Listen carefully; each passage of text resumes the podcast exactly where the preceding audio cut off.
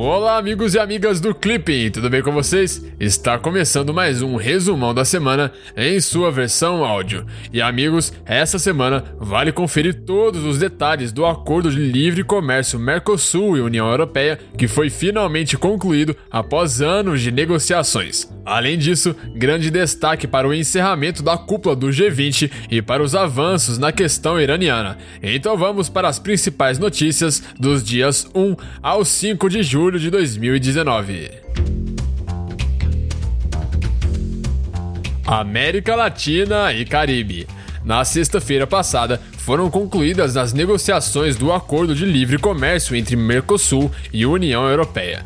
Segundo o Ministério das Relações Exteriores brasileiro, o acordo é um marco histórico no relacionamento entre o Mercosul e a União Europeia, que representam juntos cerca de 25% do PIB mundial e um mercado de 780 milhões de pessoas. Na terça-feira, a ministra da Agricultura, Pecuária e Abastecimento, Tereza Cristina, afirmou que o acordo entre Mercosul e União Europeia deverá gerar um lucro de 500 bilhões ao longo dos anos, além de propiciar a modernização da agricultura do país. Ainda na terça-feira, o governo francês afirmou ainda não estar pronto para ratificar o acordo até examiná-lo em maiores detalhes.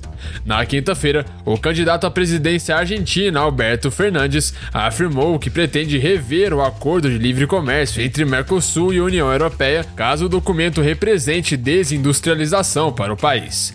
De acordo com a notícia, Fernandes teria dito que o acordo foi anunciado precipitadamente para que o atual presidente argentino Maurício Macri tenha vantagens eleitorais. E vale lembrar que as negociações entre o Mercosul e a União Europeia foram lançadas com a assinatura do Acordo Quadro de Cooperação Interregional em dezembro de 1995 em Madrid, baseado em três pilares: diálogo político, cooperação e comércio e investimentos. Em maio de 2016, o Mercosul e a União Europeia trocaram ofertas de acesso a seus respectivos mercados de bens, serviços, investimentos e compras governamentais, retomando as negociações. Em junho de 2019, as negociações foram finalmente concluídas. Política externa brasileira. No sábado, encerrou-se o um encontro do G20 em Osaka, no Japão.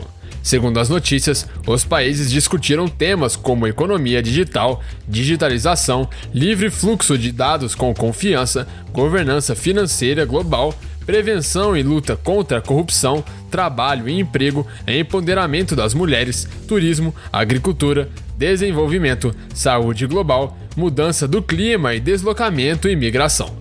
E vale lembrar que o grupo dos G20 foi criado em 1999 no contexto das crises de balanço de pagamentos em economias emergentes que tiveram início em meados daquela década.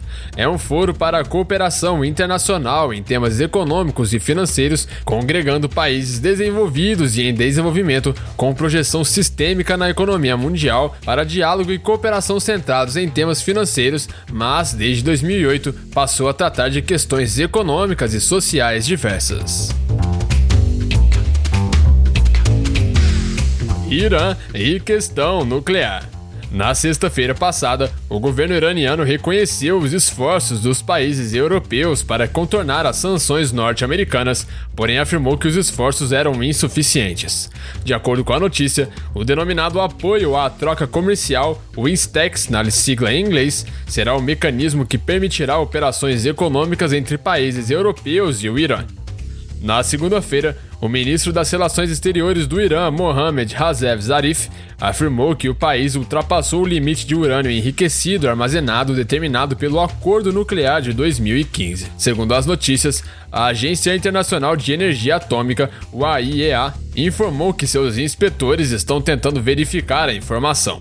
Na quarta-feira, o Irã anunciou que pretende produzir a partir de 7 de julho urânio enriquecido acima do limite permitido. E vale lembrar que o acordo sobre o programa nuclear iraniano foi concluído em 2015 entre o P5 mais 1, Alemanha, China, Estados Unidos, França, Reino Unido e Rússia, e o Irã. Contudo, em maio de 2018, o presidente norte-americano Donald Trump retirou os Estados Unidos do acordo, optando por retomar sanções contra o país.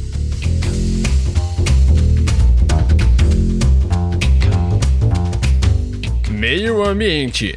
Na quinta-feira, o ministro do Clima e Meio Ambiente da Noruega afirmou que, embora seja o objetivo norueguês continuar com o Fundo Amazônia em parceria com o Brasil, há uma possibilidade real de encerramento do fundo. Segundo a notícia, o presidente da República Jair Bolsonaro extinguiu dois comitês ligados ao fundo sem prévia notificação aos noruegueses ou aos alemães na sexta-feira passada. E vale lembrar que o Fundo Amazônia, criado em agosto de 2008, tem como principal objetivo a captação de recursos para projetos em ações de prevenção, monitoramento e combate ao desmatamento e da promoção da conservação e uso sustentável no bioma amazônico. Também apoia o desenvolvimento de sistemas de monitoramento e controle do desmatamento no restante do Brasil e outros países tropicais. Direitos Humanos na segunda-feira, o Brasil foi chamado a explicar-se junto ao Subcomitê de Prevenção da Tortura das Nações Unidas por o decreto do presidente da República Jair Bolsonaro sobre o Mecanismo Nacional de Combate e Prevenção à Tortura. Segundo as notícias, o órgão da ONU teria preocupações de que as medidas do decreto presidencial pareçam enfraquecer o mecanismo preventivo do Brasil e, com ele, a prevenção da tortura no país. E vale lembrar que o Subcomitê de Prevenção de Tortura, o SPT das Nações Unidas, foi criado em 2007 com a entrada em vigor do protocolo facultativo à Convenção das Nações Unidas contra a Tortura. Esse protocolo foi ratificado pelo Brasil em 12 de janeiro de 2007. O SPT atua na prevenção da tortura e de outras formas de tratamento cruéis, desumanas e degradantes. Na quinta-feira, a alta comissária de direitos humanos das Nações Unidas, Michelle Bachelet, divulgou um relatório sobre a Venezuela.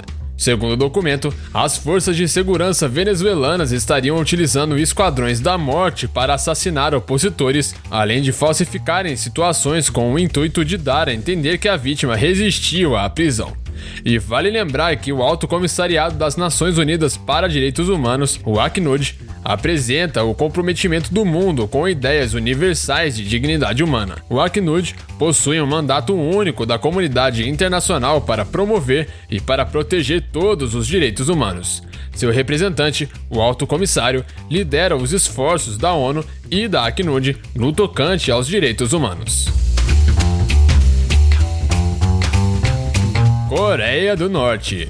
No domingo, o presidente norte-americano Donald Trump tornou-se o primeiro presidente norte-americano a pisar em solo norte-coreano a encontrar-se com o líder da Coreia do Norte, Kim Jong-un. De acordo com a notícia, Kim Jong-un teria afirmado que espera superar os obstáculos graças ao seu relacionamento com Trump.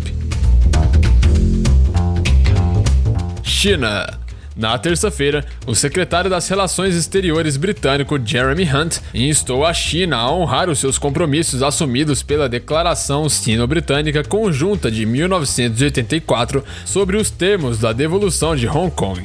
Na quarta-feira, a China exortou o Reino Unido a manter suas mãos coloniais longe de Hong Kong.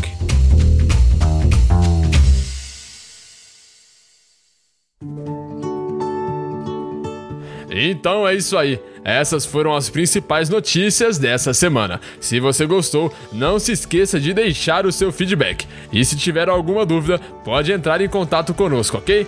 Um grande abraço e te vejo na semana que vem. Tchau!